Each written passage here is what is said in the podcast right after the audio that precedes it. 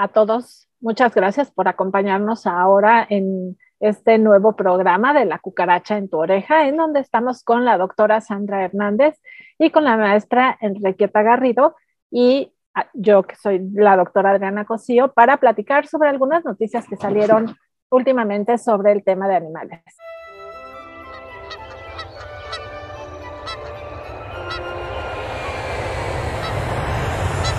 En Noticias al Vuelo vamos a hablar rápidamente sobre los temas de los que vamos a platicar. Uno de ellos es el toro, que es un tema que estuvo muy intenso esta semana sobre toros de Lidia. Otro sería sobre eh, los alumnos de veterinaria de una eh, escuela pública que exhiben los cuerpos de los animales en prácticas en Cuerámaro. Cómo es que algunos biólogos eh, mencionan que los zanates amenazan la diversidad de los ecosistemas aquí en la Ciudad de México.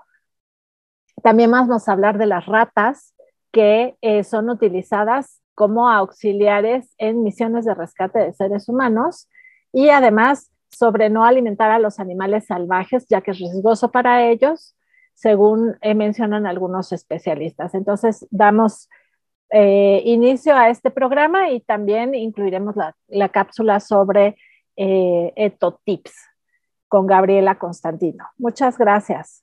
Pues vamos a iniciar con la sección de los exóticos, es decir, notas internacionales, noticias internacionales sobre animales.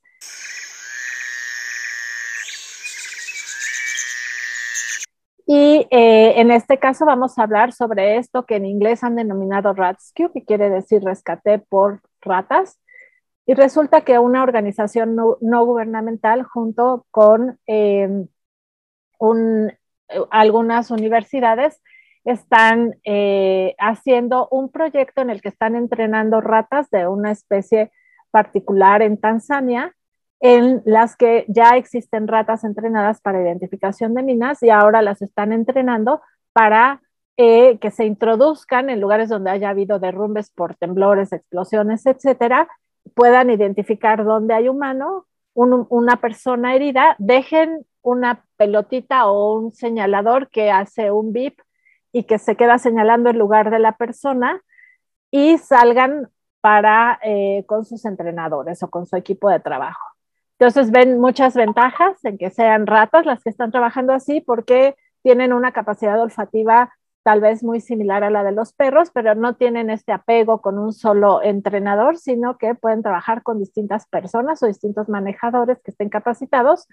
Y ah, además, bueno, obviamente tienen la capacidad de meterse a, lugares donde un perro que es de mucho mayor tamaño no lo va a poder hacer.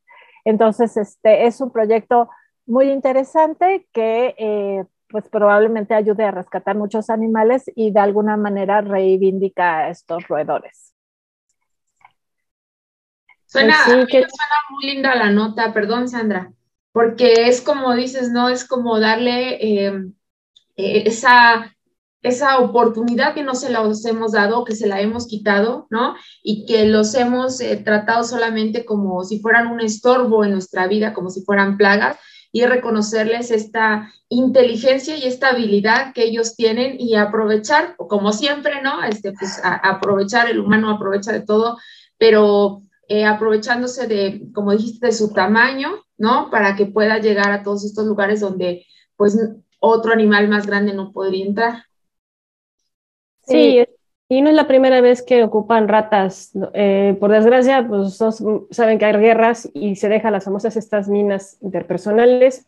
Y en Asia se están utilizando, en África también están utilizando mucho las ratas para la identificación de las minas. Y como son, bueno, son ratas grandes, son de una de las este, especies de rata más grandecita, pero no pesan tanto, entonces es imposible que puedan este, activar las bombas. Entonces ya, ya, ya se habían utilizado las ratitas para eso. Es más, creo que por ahí también le dieron reconocimiento a una rata por haber descubierto no sé cuántas bombas. Este, entonces, pues sí, ya se están dando reconocimientos animales. Y algo que es importante que acabas de mencionar, Sandra, es que es una rata de una especie nativa de África en este caso. Entonces, para quien tenga preocupación de que se va a infestar de estas ratas África, no, porque ya existen ahí, son habitantes nativos. Pues es una noticia bonita e interesante. Vamos a pasar ahora con la nota perrona.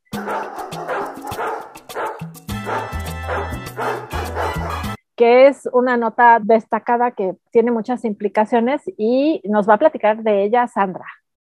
Hola, pues este tema es en Saltillo, en donde pues, varios eh, especialistas pues están invitando a la población a no alimentar a los animales salvajes porque es riesgoso para ellos.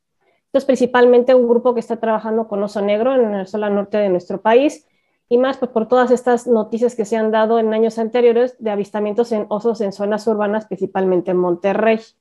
Si bien muchas veces estos animales pues se capturan y se vuelven a reintroducir, pues eh, normalmente lo que van a hacer, si no se llevan a una distancia pues, considerablemente alejada de zonas urbanas, van a regresar. ¿Por qué? Porque pues, es, muy, es muy fácil para ellos encontrar agua y alimento pues, en zonas urbanas. Y, eh, y, si bien pues mucho de esto es nuestra culpa por dejar botes de basura afuera, también el que nosotros por buena voluntad o por tratar de hacerles un bien a ellos les acerquemos alimento y agua, lo que estamos haciendo es que pues los animales pues vean, ah, mira, aquí me dan de comer y no me cuesta trabajo, entonces ya no me muevo. A lo mejor si es uno o dos no hay tanto problema, pero ya cuando invita a todos los amigos porque se pasan el chisme, entonces ya se, vuelve, se vuelven problemas este, los animales. Y no solamente eso, hay que tomar en cuenta que muchos de estos animales son dispersores de semillas, este, también son depredadores, mantienen este, en condiciones adecuadas a otras poblaciones de animales silvestres en, las zonas en donde viven. Y también pues, pueden, pueden provocar pues, este, interacciones con seres humanos, ¿no? que pueden este, acabar en tragedia ya sea del animal, en el animal porque se entra en zonas urbanas y lo matan, o al revés, que hay un ataque principalmente a niños, ¿no? Como se ha visto en varias ocasiones con el tema de coyotes en Estados Unidos, que se ha visto que llegan a atacar niños, o animales de, compañía como son perros y gatos. Sí, en México este, se han dado varios reportes, igualmente con el tema de, grandes felinos como son jaguares y pumas, en la zona, en la zona de Quintana Roo, Yucatán y Chiapas, eh, de estos pues, eh, asentamientos urbanos que están cerca de selvas donde habitan estos animales y se meten y matan al perro y bueno, y, que pueden llegar también a matar a, otras personas. Esto mismo está, está sucediendo en, en, el norte del país. Y pues esta no es culpa de los animales, sino de nosotros que estamos pues invadiendo las zonas en las cuales ellos normalmente habitaban y también pues estamos depredando pues su hábitat, entonces para ellos se les está haciendo mucho más difícil pues irse y alimentar, ¿no? De una forma adecuada, entonces buscan, todo mundo, todos estamos aquí para sobrevivir y pues ellos también están buscando sobrevivir. Entonces, no sé si opinan algo más ustedes, Enriqueta y, Adrián. De comentar que identificar también en la situación y en el lugar em, lo que está ocurriendo, ¿no? Eh, si hay un incendio, pues obviamente requerirán apoyo, requerirán que sí los, que sí les des este, pues por momentáneo el agüita, el, la protección y todo, mientras ellos también encuentran otra vez un lugar donde moverse, ¿no? Y donde refugiarse y, este, y, y más bien identificar cuando lo hago eh, de manera, pues a lo mejor indebida, incurriendo en todas estas cosas que tú estás diciendo, Sandra, que pueden fomentar que los animales se sientan, este, eh, se acostumbren a que los estés alimentando y ellos dejen de buscar su propio alimento, ¿no? Y cuando sea situaciones que requieren este apoyo y que requieren pues de ser este, auxiliados en esas crisis, ¿no? Y yo nada más quisiera pensar que también los que vivimos en zonas urbanas oímos o escuchamos, ¿no? Muchas personas que por buena voluntad dan alimento a animales que están cohabitando con nosotros en las zonas urbanas, como palomas y ardillas, por ejemplo, y esto ha generado muchísimos conflictos vecinales y entre personas, pero también genera que haya una sobrepoblación de animales porque estamos fomentando que tengan más recursos y que se reproduzcan más. Entonces, eh, no tiene como ningún sentido porque después vemos las matanzas que hacen algunas autoridades de grupos de animales, ya sea este, eh, de manera abierta o clandestinamente, o no solo las autoridades, sino muchas personas, este, porque sienten que los están estorbando, que están invadiendo sus territorios, ¿no? Entonces tenemos que tener mucho cuidado porque nosotros, por tratar de hacer una buena acción en pro de los animales, al final estamos provocando un problema con los animales, con el ambiente y con nuestros vecinos. Bueno, sí, nada más este, recordar que si vemos animales silvestres en nuestra zona, uno, pues tenemos fauna, urbana y dos, si son animales que normalmente no están dentro de las este, zonas urbanas, pues dar aviso, dar aviso a las autoridades pertinentes para que entonces sí se les pueda dar un apoyo. Probablemente se puedan reubicar, ¿no? Sin causar problemas y este, pues lo, lo mejor que podemos hacer con los, con los animales. Y para el caso de desastres naturales, pues acercarnos nuevamente a las autoridades y, y, pedirles a ellos qué requieren para poder ayudar a los animales y también a los brigadistas que están haciendo la labor para apoyar a los animales. así este, ayudamos a los animales, no este, impedimos el trabajo de las autoridades ni tampoco nos ponemos nosotros en riesgo. Gracias. Muchas gracias, Sandra. Vamos ahora a pasar a la sección del bicho legal. Donde Riqueta les va a platicar sobre diversos temas que han surgido eh, en relación a la tauromaquia y los toros. Adelante. Gracias. Pues bueno, eh, hemos visto en esta semana, bueno, la semana pasada y esta un movimiento muy importante, ¿no? Con todos estos, con estas nuevas, eh, con estas nuevas acciones legales que se están promoviendo, porque eh, para suspender o para acabar por fin con, la, eh, con las corridas de toros. Y hemos visto en diferentes partes, ¿no? Eh, de aquí de México, cómo se está moviendo toda esta esfera jurídica y cómo cada vez la sociedad hace más grito para o se manifiesta más en contra de, estas, de estos eventos en donde sabemos que, bueno, el único que tiene que perder es el animal y bueno, eh, la, nota que encontramos, bueno, varias, voy a comentar algunas. Eh, de la primera de un juez federal que ordena suspender los espectáculos taurinos en la Plaza México y eh, pues bueno, se concede una suspensión provisional ante la, la interposición de un amparo, en donde bueno, aquí importante pues yo creo que señalar o destacar que aunque esta suspensión se dio eh, para, para, efecto de no llevar a cabo las corridas de toros, no se promovió eh, haciendo, eh, digamos, hincapié o énfasis en el tema del maltrato y la crueldad animal, sin embargo, indirectamente, pues sabemos que lleva ese, ese beneficio, sino se promovieron aquí las, o se inconformaron haciendo valer la ley de una vida libre sin violencia para las mujeres, y la, la ley de reconstrucción de la Ciudad de México. Y entonces, pues bueno, indirectamente viene este beneficio para los toros y de ahí se empiezan a derivar, ¿no? Más, eh, ya tenemos más amparos que se están promoviendo, sí, con fundamento en la Constitución de la Ciudad de México, con fundamento en el artículo 13, que hace el reconocimiento de todos los eh, animales como seres sintientes, ¿no? Y no se hace excepción dentro de la Constitución, por lo tanto, a pesar de tener una excepción dentro de la ley de protección a los animales de la Ciudad de México, pues prevalece la constitución, ¿no? Y eh, recordarles también que las, se han promovido aquí algunas iniciativas en la Ciudad de México. Eh, no olvidar que en diciembre se aprobó el dictamen que prohibía justamente aquí en la ciudad eh, las corridas de toros, que fue suspendido ¿no? de manera ilegal y eh, habían pedido una prórroga a la Comisión de Bienestar Animal para eh, subir al Pleno este dictamen ya aprobado y pues bueno, al día de hoy ese dictamen eh, ilegalmente no lo ha pasado, por eso se están generando todos estos movimientos sociales para presentar los amparos con fundamento en, este, en las disposiciones constitucionales. También tenemos por ahí en Nuevo León el, veto de la iniciativa eh, de ley patrimonial que, que, pretendía ¿no? incluir a las corridas de toros como patrimonio cultural y que fue vetado por el gobernador, ¿no? Entonces, no sé, hay que, que este, bueno, sobre todo el tema, ¿no? Adriana y Sandra, del, del tema de las intiencias, de la corrida, de los toros y todo esto.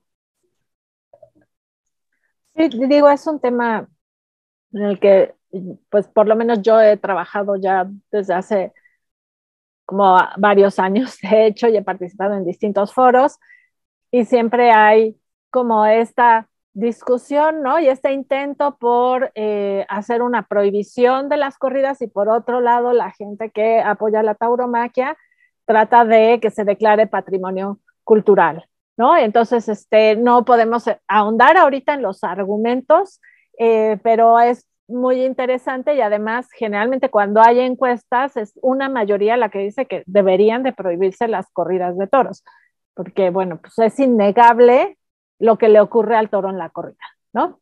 Y pues de alguna manera estamos pidiendo que se pongan los intereses del toro como una cuestión decisiva para tomar esto, ya que los intereses de quienes asisten como espectadores y quienes participan ahí pueden ser suplidos de otra manera, ¿no? Entonces, este, pero bueno, no vamos a entrar en esa discusión, pero sí ha sido una semana muy intensa en el tema de toros y tauromaquia, en un avance hacia eh, no seguir promoviendo la tauromaquia, ¿no? Claro, y que como, yo creo que como también es importante que como sociedad, pues bueno, eh, lo, demostremos no yendo a este tipo de eventos, ¿no? Porque eh, independientemente de las prohibiciones, independientemente de que se permitan o no, pues creo que como sociedad eh, tenemos que hacer también nuestra parte porque sabemos que esto, todo esto es generador de violencia, ¿no?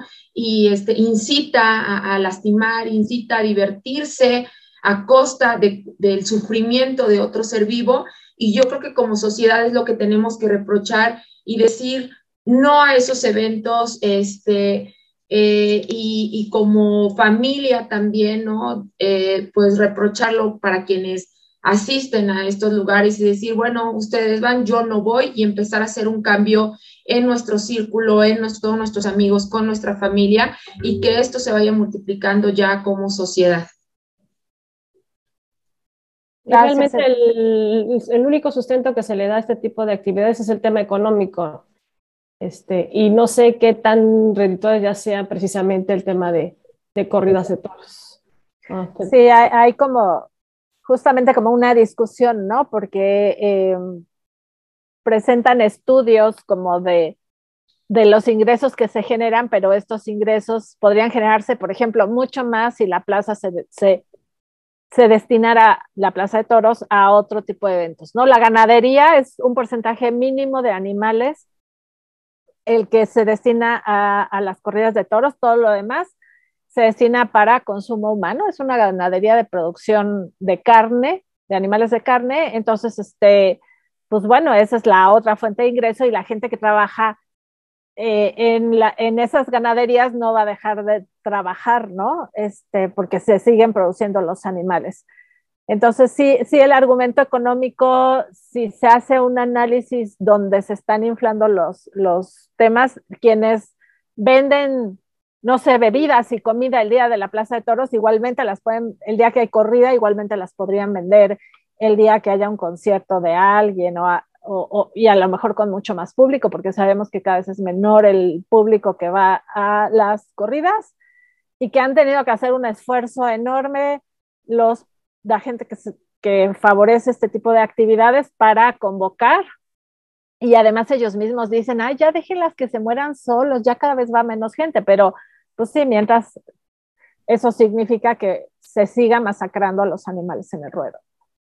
Entonces, este es un tema difícil, es un tema controversial, este, y es un tema en el que muchas veces la discusión no termina, ¿no? No, no nos vamos a poner de acuerdo, pero sí tenemos mucha evidencia científica de qué es lo que está pasando y el tema económico, pues tenemos los datos de los protaurinos, ¿no? Habría que hacer un estudio formal.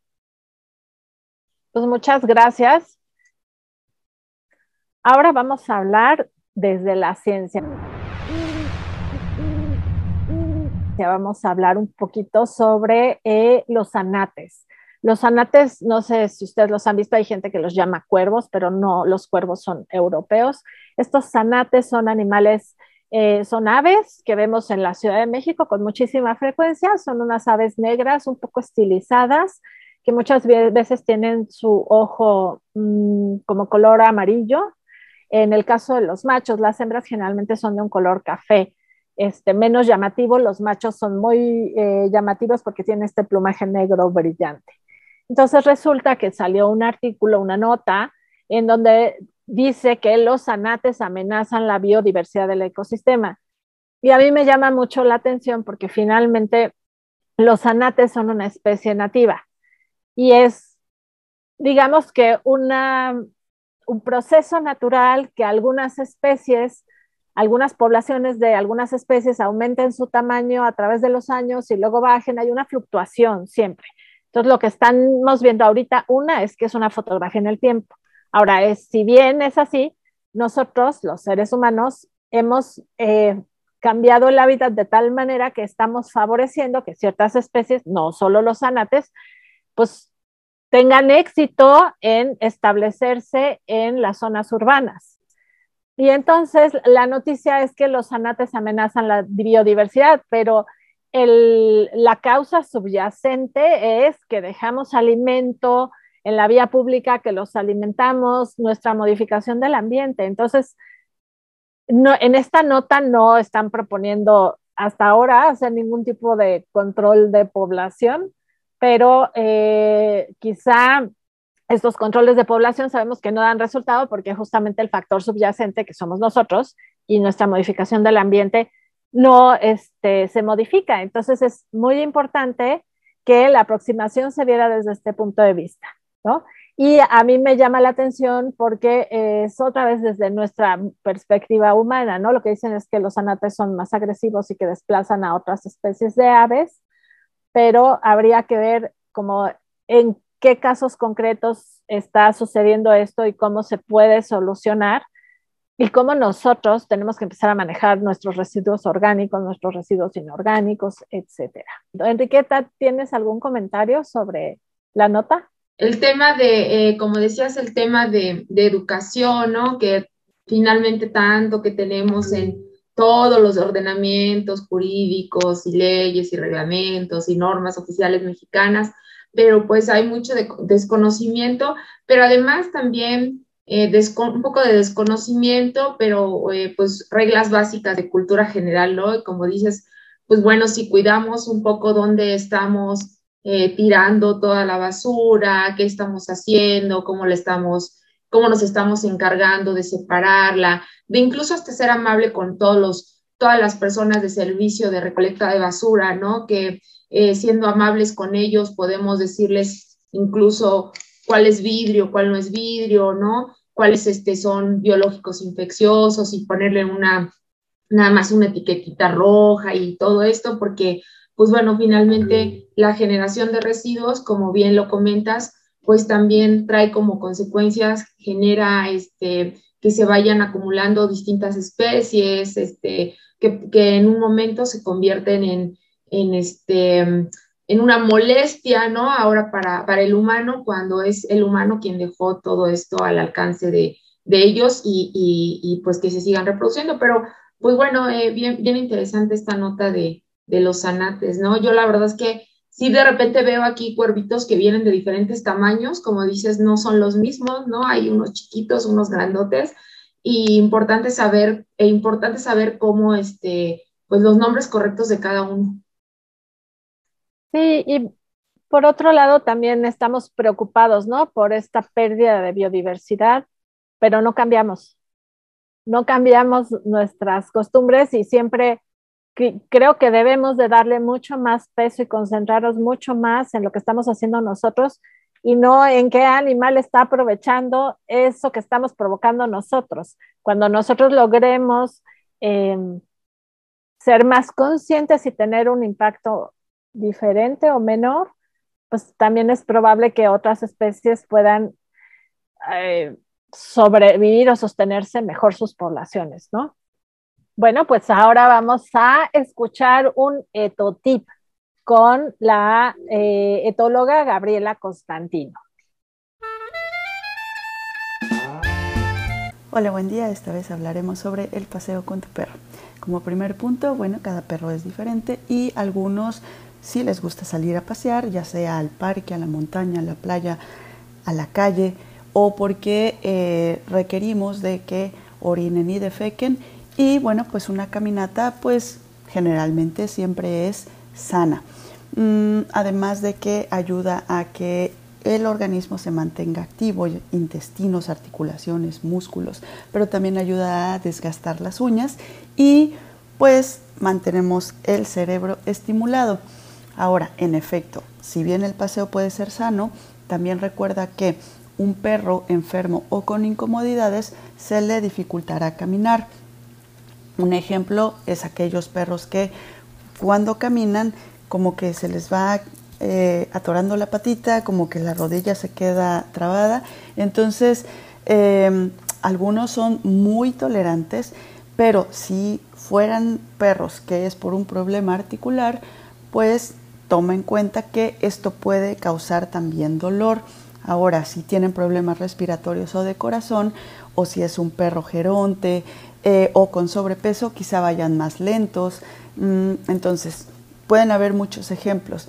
En resumen, es que tome en cuenta su salud porque puede influir y pues hay que estarla monitoreando.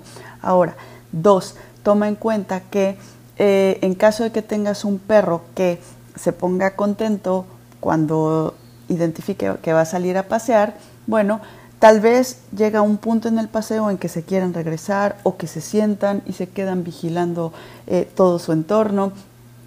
Y entonces eh, recordar que no todos los perros realmente disfrutan de salir porque los ruidos pueden ser lastimosos, los olores les pueden recordar cosas desagradables, eh, algunos no son sociables con otros perros, con personas.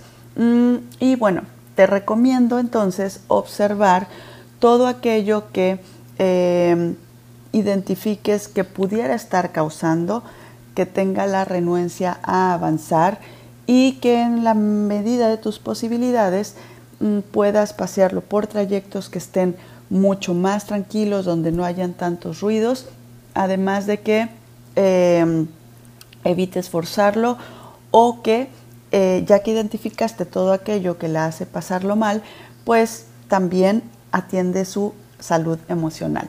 Tres, mm, generalmente paseamos en horarios que a nosotros nos conviene sin saber que el pavimento puede eh, estarles causando eh, quemaduras en sus cojinetes de las patas o que por ejemplo mm, si no les llevamos agua pues si no los estamos hidratando constantemente pues también esto no es eh, lo más sano ahora hay quienes em, los llevan pues siempre sobre el sol, busca sombras para que también tenga estos espacios de que pueda ventilar mucho más adecuadamente. Eh, si los llevas con bicicleta, entonces recuerda que tu rodada o pedaleada puede ser mucho más amplia que lo que tu perro puede avanzar. Entonces procura dar descansos e ir a un ritmo en el que lo veas que pueda trotar o ir más cómodamente.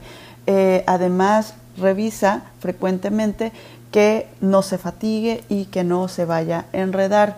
Cuatro, conoce a tu perro, conoce qué superficie le gusta pisar y aquellas que no.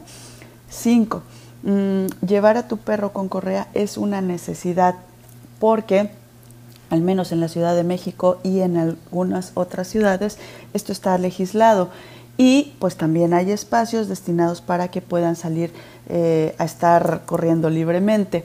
Mm, si requiere de un bozal o de algún otro eh, equipo de seguridad, asegúrate que esté ajustado a su medida, que le permita respirar y jadear fácilmente, así que no le apriete y que, em, que tú te sientas seguro al utilizarla.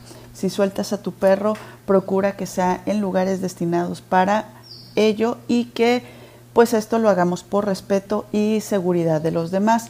Idealmente que no esté cercano a avenidas o un tránsito eh, continuo de autos, porque si se espanta, pues se podría soltar y salir corriendo, eh, provocar un accidente o pues asimismo lastimarse o perderse.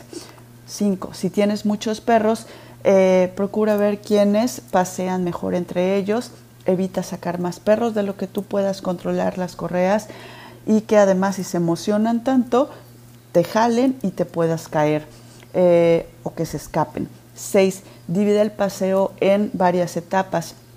Entonces, eh, la primera es que generalmente salen como muy excitados, eh, salen como chismeando, o sea, olfateando todo y se jalan más. Entonces, dale unos minutos para que pueda liberar toda esta energía y luego ya una segunda etapa en la que puedas eh, jugar con él o permitirle que juegue con otros perros, que socialice, em, si quieres entrenarlo o seguir simplemente caminando. Y ya al último, en el que el paseo sea más como de estar más enfocado en ti, en que eh, como ya están más cansados, pues puedas procurar que eh, practiques comandos de obediencia, que aún así sigan olfateando, que vayan a un ritmo más a tu medida para que ambos sigan disfrutando del paseo, pero que refuerces la atención y que sigan disfrutando del momento de recreación. Ahora Recuerda siempre recoger sus escritos. Hasta la próxima. Muy interesante siempre lo que dice Gaby sobre el comportamiento de los animales y estos tips que nos da. Ahora vamos a pasar a la sección de la madriguera. Eh, con una nota que Enriqueta les va a platicar. Pues bueno, eh, Dice la nota que a los moscos les gustan más los humanos que los animales por su olor cítrico, que los mosquitos han evolucionado para picar a los humanos, confiando en moléculas de olor distintas de las exudadas por otras criaturas en el entorno circundante. Y este, dice que esto revela un nuevo estudio publicado en Nature y que, eh, pues bueno, en este nuevo estudio dice que participaron científicos de la Universidad de Princeton en Estados Unidos, en donde eh, se, se, aplicó un enfoque novedoso al obtener imágenes de cerebros de mosquitos a una resolución muy alta para observar cómo identifican a sus próximas víctimas.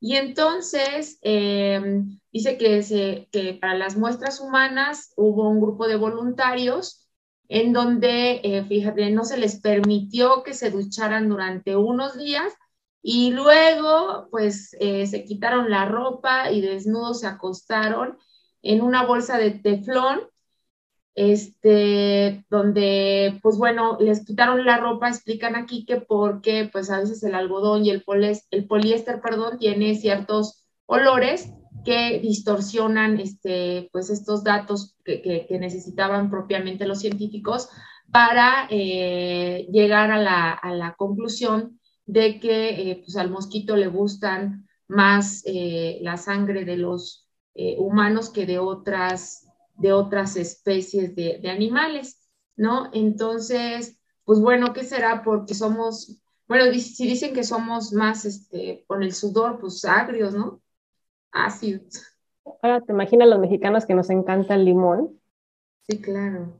Que, que, aquí la verdad es que en México, la verdad es que somos súper limpios, ¿no? Somos uno de los países, creo yo, que de los más limpios, siempre nos bañamos, estamos acostumbrados a bañarnos todos los días, ¿no? Este, si vas en el transporte público en la mañana, te das cuenta que todos estamos como acabaditos de, bañarnos, ¿no? Este, todos listos para trabajar. Y entonces, yo había escuchado, e, entonces a lo mejor es, eh, eso ya no, ya no es tan, tan, este, tan válido ahorita para los mosquitos, que les gustaban los, los dolores dulces, ¿no? Eh, que por eso lo te decía, no te pongas el perfume o la loción porque atraes a los mosquitos, eso es lo que yo recuerdo. Pero aquí la nota dice pues, lo contrario, ¿no? Que a estos mosquitos les gusta este, lo ácido. Sí, pues es la, la, lo bueno de que lo validen científicamente, ¿no? Es muy ingenioso todo esto que hicieron de ver esto que les, se les prendiera, ¿no? Entre comillas, ciertas zonas del cerebro y todo para identificar cómo es que nos seleccionan para chuparnos la sangre. Pues sí, también eso pues se refleja en que pues, si se hacen estas lociones para repelente de mosquitos, pues que no huelan a naranja ni a limón, porque si no, pues ¿cuál repelente? Sí, claro. Eh, eh, y bueno, los, los, este, el sudor, ¿no? Porque por aquí dicen que no se bañaron en varios días, ¿no? para, para corroborar que efectivamente les atrae más el olor así como cochino, ¿no? El olor rancio. Pues también por eso cuando estás en la playa o en un lugar caliente sudando, pues, todos vienen, ¿no?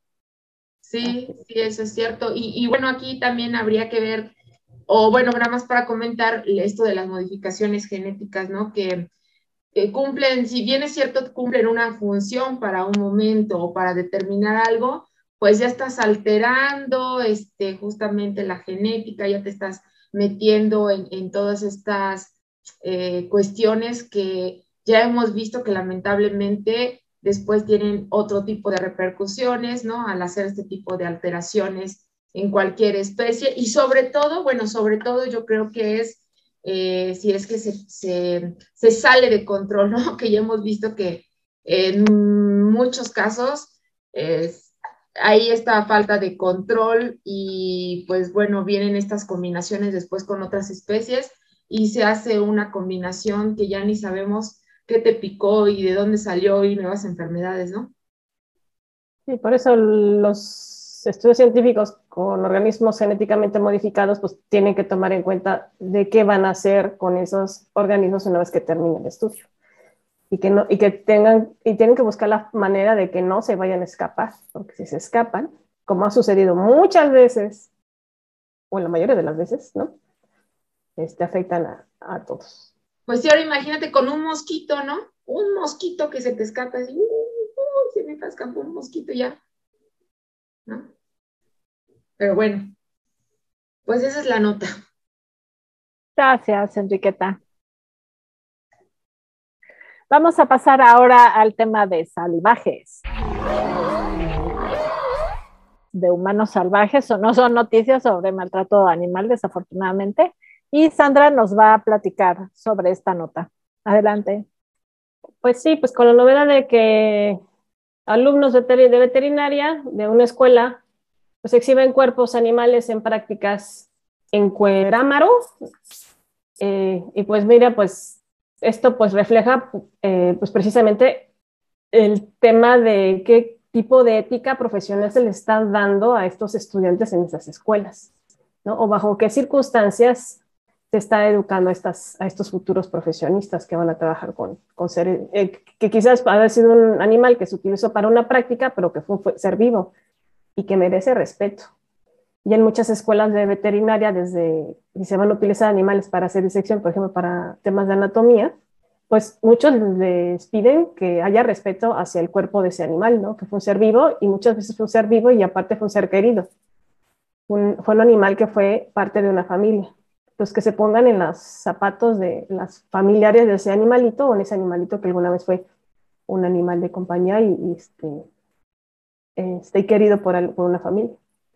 Entonces, este, ¿y qué tipo este, de educación o se está tratando de sensibilizar a los, a los eh, alumnos para el manejo de los animales, ¿no? Haciendo este, este tipo de prácticas, o muchos, muchas veces pues, lo hacen por, juego, puedo explorar, pero pues, si no hay una réplica por parte de las mismas autoridades de las escuelas para educar a, los, a estos alumnos, ¿no? Para que se den cuenta que eso que hicieron está mal, pues qué tipo de profesionistas se están formando en escuelas de medicina veterinaria. No sé si tengan algo más que agregar. Sí, pues justamente los médicos veterinarios tenemos muchas responsabilidades, ¿no? O sea, tenemos la vida del animal en nuestras manos y su bienestar, su salud. Y una, tenemos una serie de mandatos, no solo como a nivel de la ética de la escuela, sino a nivel legal, ¿no? Sobre lo que dice la legislación de cómo debemos de tratarlos. Pero además también tenemos un deber de salud pública. Entonces, em, es como muy, muy grave que estén permitiéndose este tipo de exhibiciones que son cruentas, que demuestran violencia, ¿dónde están los profesores? ¿Y qué credenciales tienen los profesores? ¿Y qué dice la currícula de esa escuela? Porque hay escuelas de veterinaria donde te eh, sancionan si tú haces este tipo de actividades, ¿no? Tienes la obligación de respetar a los animales vivos o muertos durante el trabajo que haces con ellos. Entonces, este, es como muy grave que haya sucedido esto. Enriqueta, no sé si quieres comentar algo. Sí, es que yo creo que no, no solamente la medicina veterinaria, sino también incluso la de humanos, ¿no?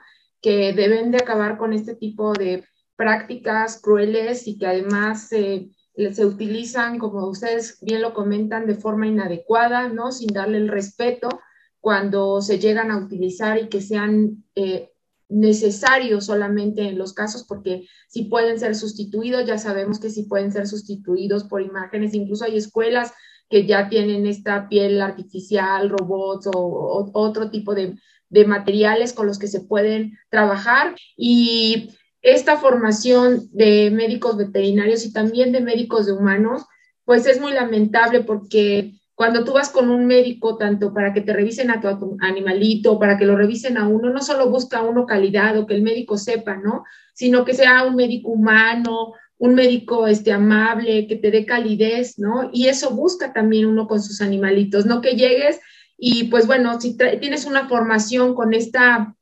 pésima calidad de, educación, por supuesto que cuando llegues con un médico, pues te va a decir, a ver, no, ahí va a manejar o mover al animal como se le da la gana y, este, y no darle la importancia que tiene porque estudió con todo esto, ¿no? Entonces, yo creo que es también eh, aplaudible decir, que los, los alumnos no deben de callarse, ¿no? Y no deben de, de permitir este tipo de prácticas y saber que si algo te está incomodando, que si algo, que si tú no estás de acuerdo con lo que están haciendo, aunque te digan, oye, es que eh, te voy a reprobar o lo tienes que hacer porque así viene en el programa, creo que todos tenemos un sentido eh, moral ¿no? De decir qué es lo correcto, de identificar qué es lo correcto y qué no es lo incorrecto. Y si algo me está sintiendo incómodo, porque yo sé que esos movimientos, que ese animal está sufriendo y está sintiendo, no hay que callarse, o sea, hay que hablar y dejar de tener miedo, ¿no? Dejar de tener ese miedo, porque, ay, me van a reprobar. Bueno, ¿y qué si te reprueban por haber luchado por, por la vida de un, de un ser este, eh, sintiente y pensante y, y haber luchado por eso, creo que te vas a quedar con un sentimiento mejor, ¿no? De haber hecho lo correcto que de no haber hablado y haber hecho lo incorrecto y que se haya eh, abusado de, de ciertas especies, ¿no? Sí, bueno, y además, por lo menos en la Ciudad de México, se reconoce la objeción de conciencia para los alumnos que no están dispuestos a realizar cierto tipo de prácticas. Pero esto ni siquiera entraría dentro de eso, es como al revés, ¿no? O sea, hay, una exhibición de, pues de falta de respeto y de burla y no sé si de maltrato, este, para los animales, ¿no? Entonces, eh, sí es muy lamentable que ocurra esto y yo me pregunto qué selección están haciendo el profesorado también, ¿no? Claro. Luego, luego, por eso al médico veterinario le dicen mataperros, este, y etcétera. Sí, porque te están enseñando ahí desde el principio a, como carnicero, y no lo digo en tono despectivo, ¿no? Sino porque vas a, el, un carnicero pues tiene ahí un trozo de algo, ¿no?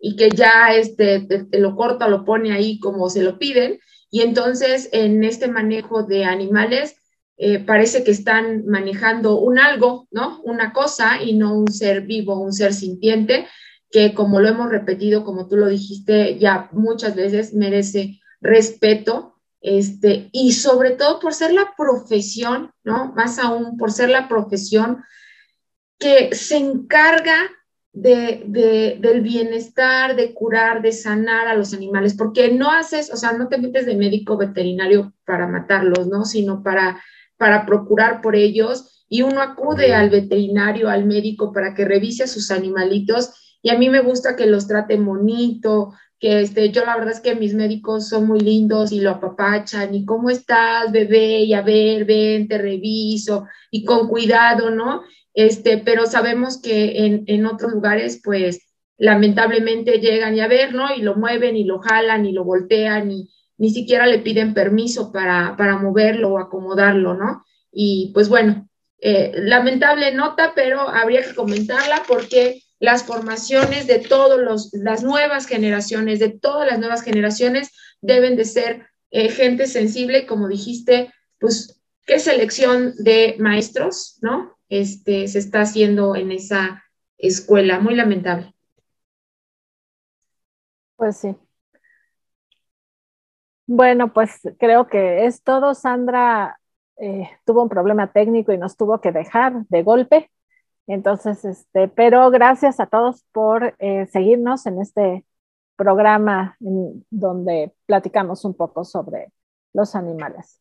Que tengan muy eh, bonito, bonita semana y cuídense mucho.